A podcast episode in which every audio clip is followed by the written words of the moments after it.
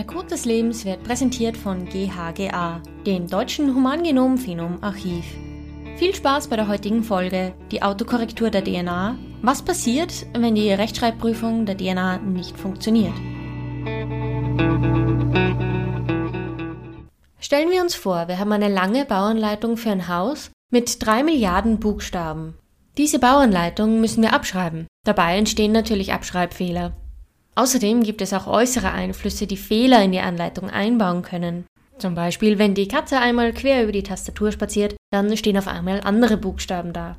Manche von den Fehlern sind aber auch nicht weiter schlimm, zum Beispiel wenn das Haus dann einfach eine andere Farbe bekommt. Andere wiederum sind schon schlimm, zum Beispiel wenn auf einmal eine tragende Wand fehlt. Zum Glück haben wir eine Autokorrektur und die findet die meisten Fehler. Aber was, wenn die Autokorrektur nicht richtig funktioniert? Dann akkumulieren sich die Fehler und vermutlich wird es zu Problemen kommen. Genau so eine Bauanleitung haben wir in uns drinnen, unsere DNA mit drei Milliarden Basenbuchstaben. Bei der Zellteilung wird genau diese Bauanleitung abgeschrieben. Und auch da passieren manchmal Fehler. Auch bei uns gibt es externe Einflüsse, die Fehler verursachen können, wie zum Beispiel die Sonnenstrahlung. Aber zum Glück haben wir Gene, die das normalerweise wieder richten. Also haben wir sozusagen eine DNA-Autokorrektur. Wie das genau funktioniert, was passiert, wenn die DNA-Autokorrektur Fehler macht und was das mit Elefanten zu tun hat, klären wir in dieser Folge. Unser heutiger Gast ist Universitätsprofessor Dr. Christian Kratz. Er ist Leiter der Klinik für pädiatrische Hämatologie und Onkologie an der Medizinischen Hochschule Hannover.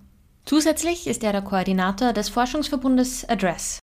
ADDRESS steht für Abnormal DNA Damage Response, also gestörte DNA-Reparatur. Professor Kratz, warum haben wir überhaupt Schäden an unserer DNA? Also letztlich ist es so, dass die Ursachen sehr vielfältig sind. Ähm, es ist so, dass diverse Dinge, die in der Natur vorkommen, wie natürliche Strahlen, aber auch Metaboliten, die man auch über die Nahrung aufnimmt, dass äh, derartige Faktoren dazu führen, dass unser Erbgut, also die DNA, permanent auch angegriffen werden. Ganz extrem ist es zum Beispiel auch, wenn man eine medizinische Behandlung bekommt, zum Beispiel durch eine Strahlentherapie, das ist zum Beispiel sehr extrem, oder eine Chemotherapie, das ist auch ganz bewusst äh, ja auch so, dass sowas passiert. Aber es gibt auch natürliche Faktoren, wie ich gerade erwähnte, die Erdstrahlung zum Beispiel oder auch metabolische Faktoren, die dazu führen, dass die DNA äh, regelmäßig auch Defekte hat. Das passiert bei jedem Menschen. Und dadurch, dass die DNA so essentiell ist und so wichtig ist für das Leben, ähm, hat die DNA viele, viele Mechanismen oder jede Zelle hat viele Mechanismen, um diese Schäden auch wieder zu korrigieren. Es heißt ja immer, die Haut vergisst nie, weil die UV-Strahlung die DNA unserer Haut schädigt. Warum ist das dann ein Problem, wenn es doch eigentlich DNA-Reparaturmechanismen gibt? Letztlich ist es alles eine Frage der Menge. Ähm, wenn man jetzt mal eine, eine Stunde rausgeht bei, bei schönem Wetter, ist es so, dass man vielleicht eine leichte Reizung hat der Haut und das, damit kann der Körper dann umgehen. Wenn man sich aber dann zwölf Stunden ähm, an Strand legt, in die Sonne, ist das einfach eine Menge an Belastung, die man selbst als Mensch mit einem funktionierenden Reparatursystem dann auch nicht, wo man einfach nicht klarkommt. Es ist einfach eine, eine Frage der Balance zwischen Menge der, äh, des schlechten Einflusses ähm, und der Möglichkeit, das wieder zu reparieren. Und es gibt aber Menschen, die äh, müssen immer im Dunkeln bleiben, weil sie so empfindlich sind gegenüber allen möglichen, äh, also Sonnenstrahlen, dass sie quasi gar nicht, dass sie quasi immer nur nachts äh, aktiv sein können und tagsüber gar nicht rausgehen können. Ähm, und die würden bei, selbst bei, bei einem bewölkten Tag äh, würden die äh, quasi starke Schäden nehmen, wenn sie sich einfach hm, draußen die Haut der Sonne exponieren würden. Also auch bei Leuten mit einem funktionierenden DNA-Reparatursystem werden nicht immer alle Fehler entdeckt. Aber warum sind unterschiedliche Reparaturmechanismen nötig?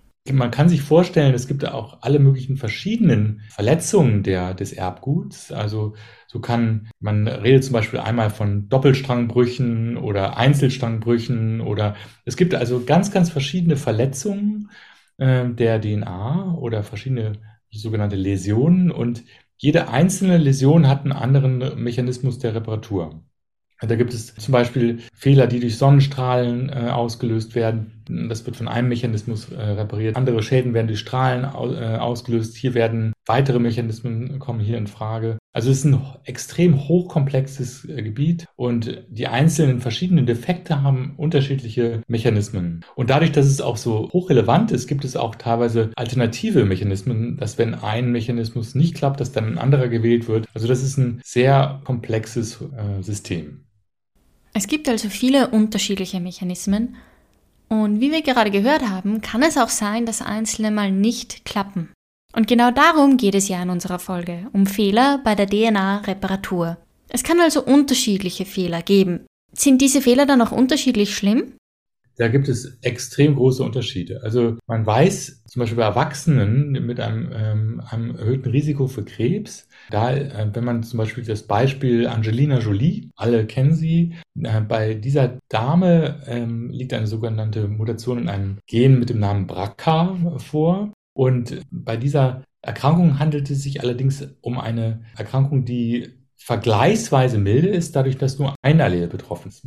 Also durchaus eine schwere Erkrankung, aber im Vergleich zu Erkrankungen, wo beide Allele äh, betroffen sind, da ist es so, dass bereits bei kleinen Kindern ein ganz hohes Risiko auftritt, an Krebs zu erkranken. Und wenn dasselbe Gen betroffen ist, aber nur eine Kopie, ist es etwas, was dann äh, erst später im Erwachsenenalter äh, eine Rolle spielt. Und also so gibt es klinisch, wenn man das so vergleicht, gibt es Erkrankungen, die extrem schwer sind, bereits schon bei kleinen Kindern. Und andere sind eher vergleichsweise milde, immer noch sehr schlimm, aber die erst im Erwachsenenalter eine Rolle spielen. Und dann gibt es letztlich auch äh, sogenannte DNA-Reparaturdefekte, die so schlimm sind, dass sie auch die komplette Entwicklung des Körpers beeinträchtigen. Und diese äh, Veränderungen können dann auch bei Betroffenen auch zu schweren syndromalen Veränderungen führen. Also es gibt Kinder, die haben zum Beispiel deutlich zu kleine Köpfe oder sind deutlich zu klein und haben andere multiple Probleme im ganzen Körper neben einem erhöhten Risiko für Krebs. Und andere mildere Defekte äh, können so sein, dass die Betroffenen, dass man denen das gar nicht ansieht. Äh, und diese Patienten haben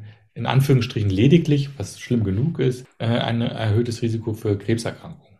Also da gibt es ein extrem breites Spektrum von klinischen Erscheinungsbildern, die von teilweise gar nicht mit dem Leben vereinbar bis zu sehr milde und dass man erst im höheren Alter ähm, von einer Krebserkrankung betroffen ist. Also sehr breites klinisches Erscheinungsbild. Wie genau hängen DNA-Reparaturmechanismen mit Krebs zusammen? Also warum haben Leute mit einem DNA-Reparaturdefekt eine erhöhte Wahrscheinlichkeit für eine Krebserkrankung? Also letztlich ist es so, dass jede Krebserkrankung, ob das jetzt bei einem Kind eine Leukämie ist oder bei einem Großvater der Prostatakrebs oder bei einer Dame der Brustkrebs oder bei einer anderen Person der Darmkrebs, egal äh, welcher Krebs es ist. Krebs ist immer, und da gibt es auch keine Ausnahme, Krebs ist immer eine Störung des Erbguts in der Krebszelle. Weil es ist ja so, dass das Wachstum bei Krebserkrankungen oder ähm, bei Tumoren oder Leukämien hat man ja Zellen, die anders sich verhalten als gesunde Zellen. Und dieses sogenannte bösartige Verhalten dieser Zellen muss ja irgendwoher gesteuert werden und das wird von Erbgut dieser Krebszellen gesteuert. Und dieses Erbgut ist verändert gegenüber dem gesunden.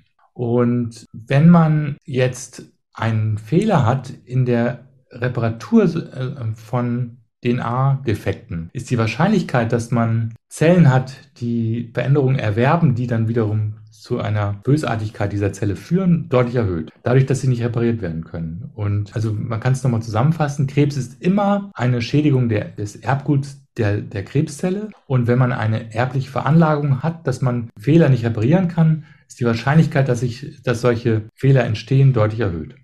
Könnten Sie vielleicht ein, zwei Beispiele nennen von so einer erblich veranlagten, gestörten DNA-Reparatur?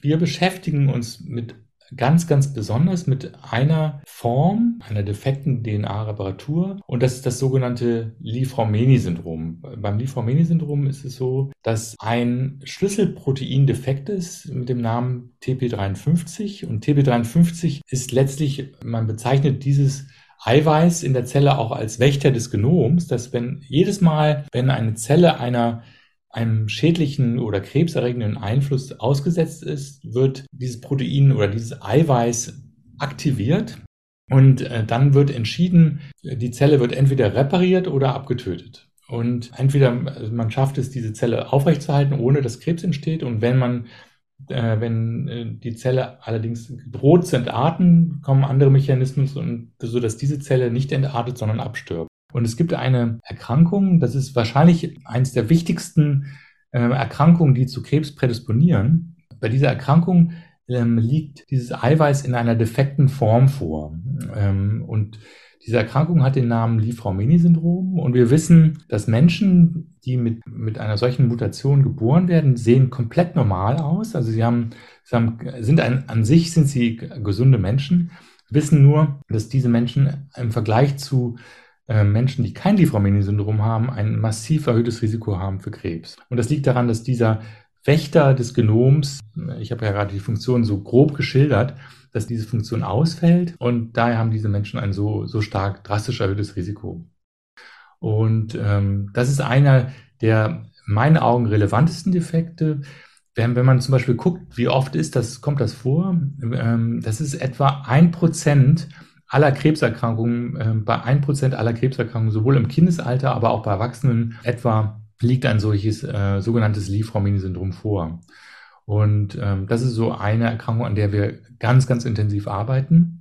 Dann ähm, ne, eine weitere Erkrankung, die ich gerade schon mal grob angesprochen habe, ist die sogenannte Fanconi-Anämie.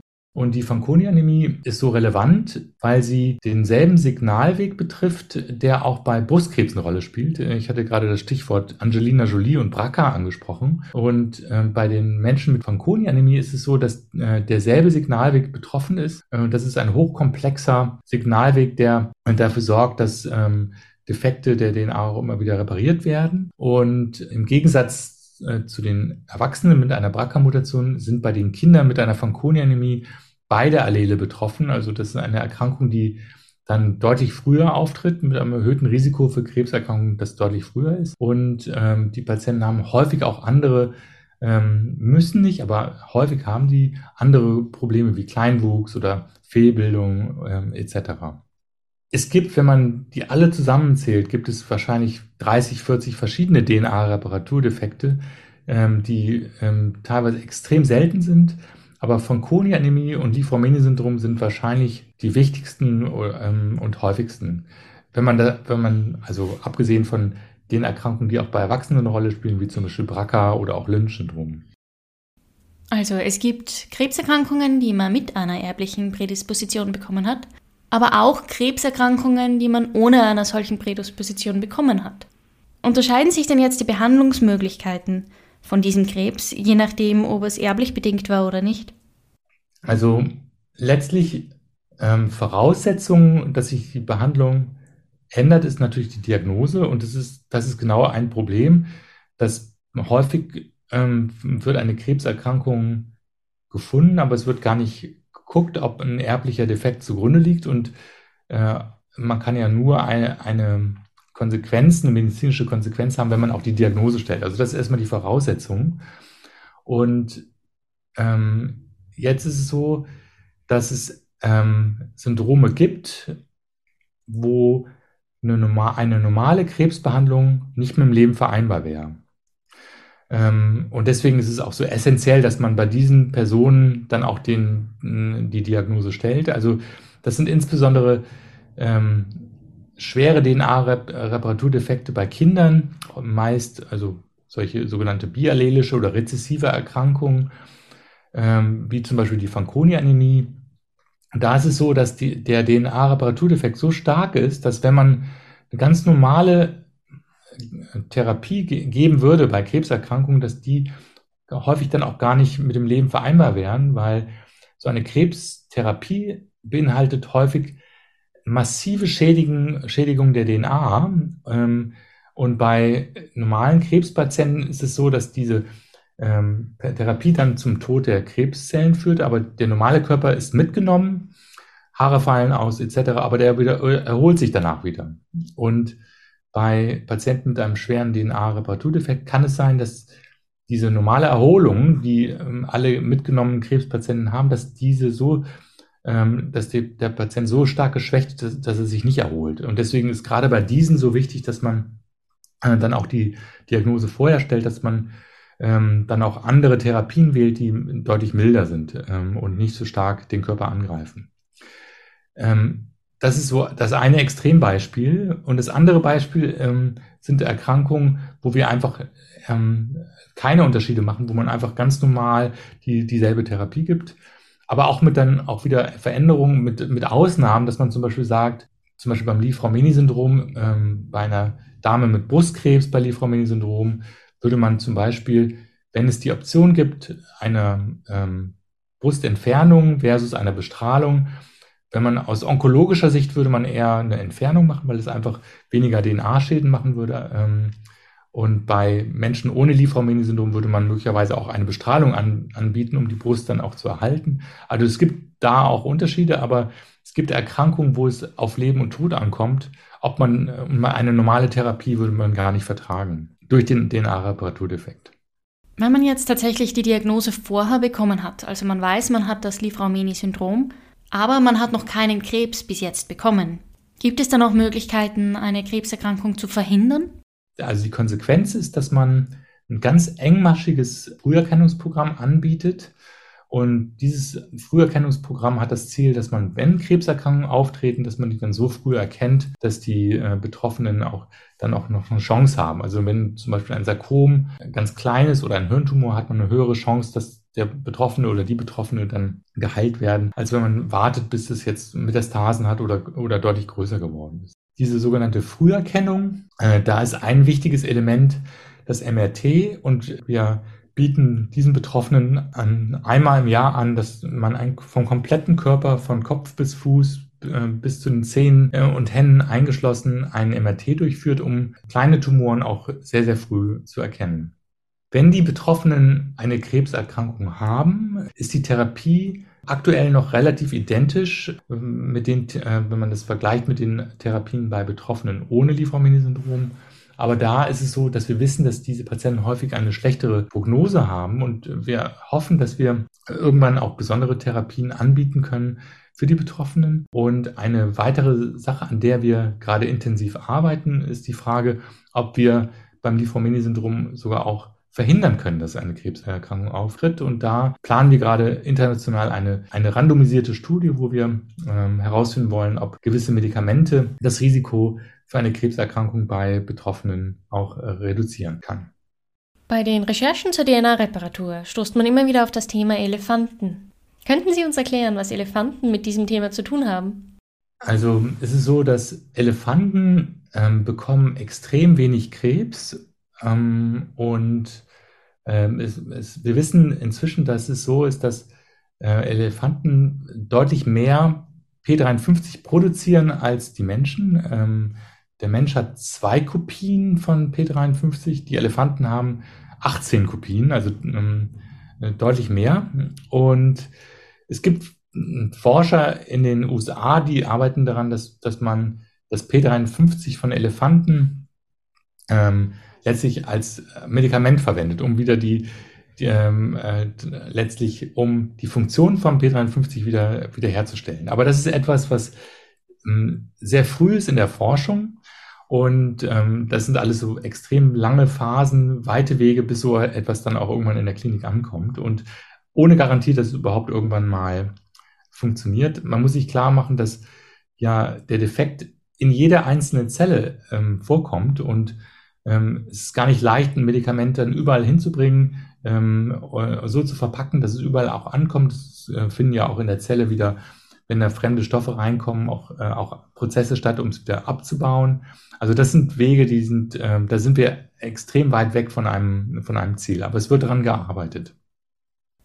Bei den Recherchen bin ich auf ein Gleichnis gestoßen. Und zwar, es ist wie alkoholisiert Autofahren. Also man hat einfach ein höheres Risiko, dass ein Unfall passiert, aber es muss nicht unbedingt einer passieren. Wie sehen Sie das? Würden Sie sagen, das ist ein passendes Gleichnis für gestörte DNA-Reparaturen? Genau, also letztlich äh, gewisserweise passt es. Also letztlich ist es so, man hat ein Syndrom, welches keine Erkrankung ist, weil wenn man äh, mit, mit einem Liefraumeni-Syndrom geboren ist, äh, ist man ja trotzdem ein gesunder Mensch, aber mit einem hohen Risiko. Und selbst wenn man ein hohes Risiko hat, heißt es nicht, dass etwas passiert. Also es kann ja auch sein, es gibt auch Menschen, die ein extrem hohes Risiko haben, aber es passiert trotzdem nicht bis ins höhere Alter. Und andere äh, haben ein niedriges Risiko und es passiert trotzdem was. Ja, man kann das auch äh, zum Beispiel mit Bergsteigen vergleichen. Also der eine äh, Bergsteiger wählt die Steilwand und der andere nimmt den Wanderweg. Und der, der die Steilwand nimmt, hat ein hohes Risiko und der den Wanderweg wählt, hat ein niedriges Risiko, aber trotzdem kann derjenige, der die Steilwand wählt, äh, oben sicher ankommen und der andere hat einen Unfall. Also der, letztlich das Risiko sagt jetzt nicht für den Einzelnen aus, ob etwas passiert oder nicht, aber man hat halt ein höheres Risiko. Bis jetzt haben wir immer von angeborenen Fehlern in der DNA-Reparatur gesprochen. Kann man den Fehler in den relevanten Genen auch erst im Laufe des Lebens erwerben? Also diese Veränderungen, die wir bei unseren Patienten, die vererbt sind, sind auch Veränderungen, die bekannterweise auch erworben werden, aber dann äh, häufig bei Krebserkrankungen auch gesehen werden. Also zum Beispiel, ich komme immer mal wieder auf dieses Beispiel von, äh, von diesen BRCA-Mutationen zurück.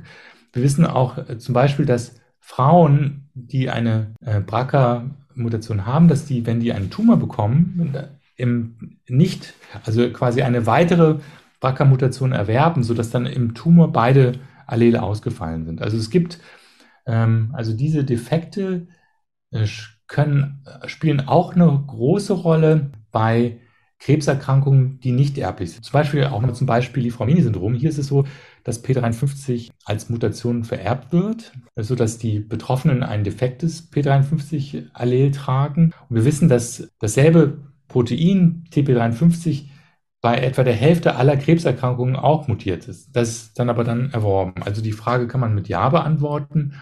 DNA-Reparaturdefekte können auch erworben werden und wir finden das dann insbesondere bei in den Krebserkrankungen selber. Das sind also Mechanismen, die die Krebszelle ausnutzt, damit die Zelle nicht repariert wird, sondern weiter entarten kann. Zum Abschluss würde ich gerne noch fragen, wie Sie denken, dass sich die Forschung zur DNA-Reparatur in den kommenden zehn Jahren weiterentwickeln wird.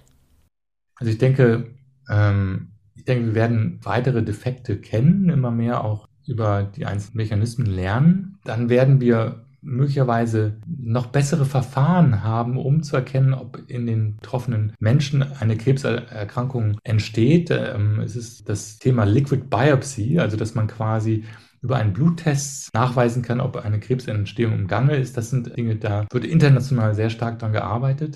Also das wird dann dazu hoffentlich führen, dass wir, wenn etwas entsteht, es sehr früh erkannt wird. Ich kann mir gut vorstellen, dass wir später, wenn eine Krebserkrankung auftritt, noch besser in der Lage sind, spezifischer zu behandeln. Heutzutage werden häufig noch sehr breite und toxische, giftige Krebsmedikamente angewiesen, äh, angewandt, die wie ein Hammer auf den Körper letztlich einschlagen. Und wir, ich denke, in Zukunft wird es immer differenzierter, immer gezielter auf, auf die Krebserkrankung, sodass die Nebenwirkungen reduziert werden. Ich denke, dass wir psychosozial mehr wissen über die Bedürfnisse der Patienten, denen auch gerechter werden und ähm, dass die Wege zur Diagnose auch kürzer sind, dass das Wissen höher ist, dass, dass die Patienten schneller erkannt werden. Also ich denke, da wird sich auf diversen Gebieten wird sich etwas positiv entwickeln. Also, fassen wir das Thema noch einmal zusammen. Es gibt viele unterschiedliche Ursachen, warum unsere DNA regelmäßig Schäden bekommt. Nachdem eine intakte DNA aber so wichtig ist, hat unser Körper gleich mehrere unterschiedliche DNA-Reparaturmechanismen. Bei manchen Menschen gibt es jedoch angeborene Fehler bei genau diesen Reparaturmechanismen. Die Auswirkungen davon können sehr unterschiedlich sein. Es kann sein, dass ein Defekt nicht mit dem Leben vereinbar ist und es kann sein, dass man ein erhöhtes Krebsrisiko bekommt, aber prinzipiell gesund ist. Ein wichtiges Beispiel ist das Li-Fraumeni-Syndrom. Bei diesem Syndrom gibt es einen Fehler im Gen TP53. Das wird auch Wächter des Genoms genannt. Dieses Gen bzw. das resultierende Protein kümmert sich darum, dass Zellen entweder repariert oder sonst abgetötet werden. Wenn man in genau diesem TP53-Gen einen Defekt hat, dann hat man ein erhöhtes Risiko für Krebs. In der Forschung tut sich jedoch einiges. So gibt es zum Beispiel die Hoffnung, dass es in Zukunft eine frühere Diagnose einer Krebserkrankung gibt. Eine frühere Diagnose kann zum Beispiel durch eine Liquid Biopsy erfolgen. Zu diesem Thema haben wir eine eigene Podcast-Folge. Und zwar Podcast Nummer 15 Liquid Biopsy Tumoren auf der Spur.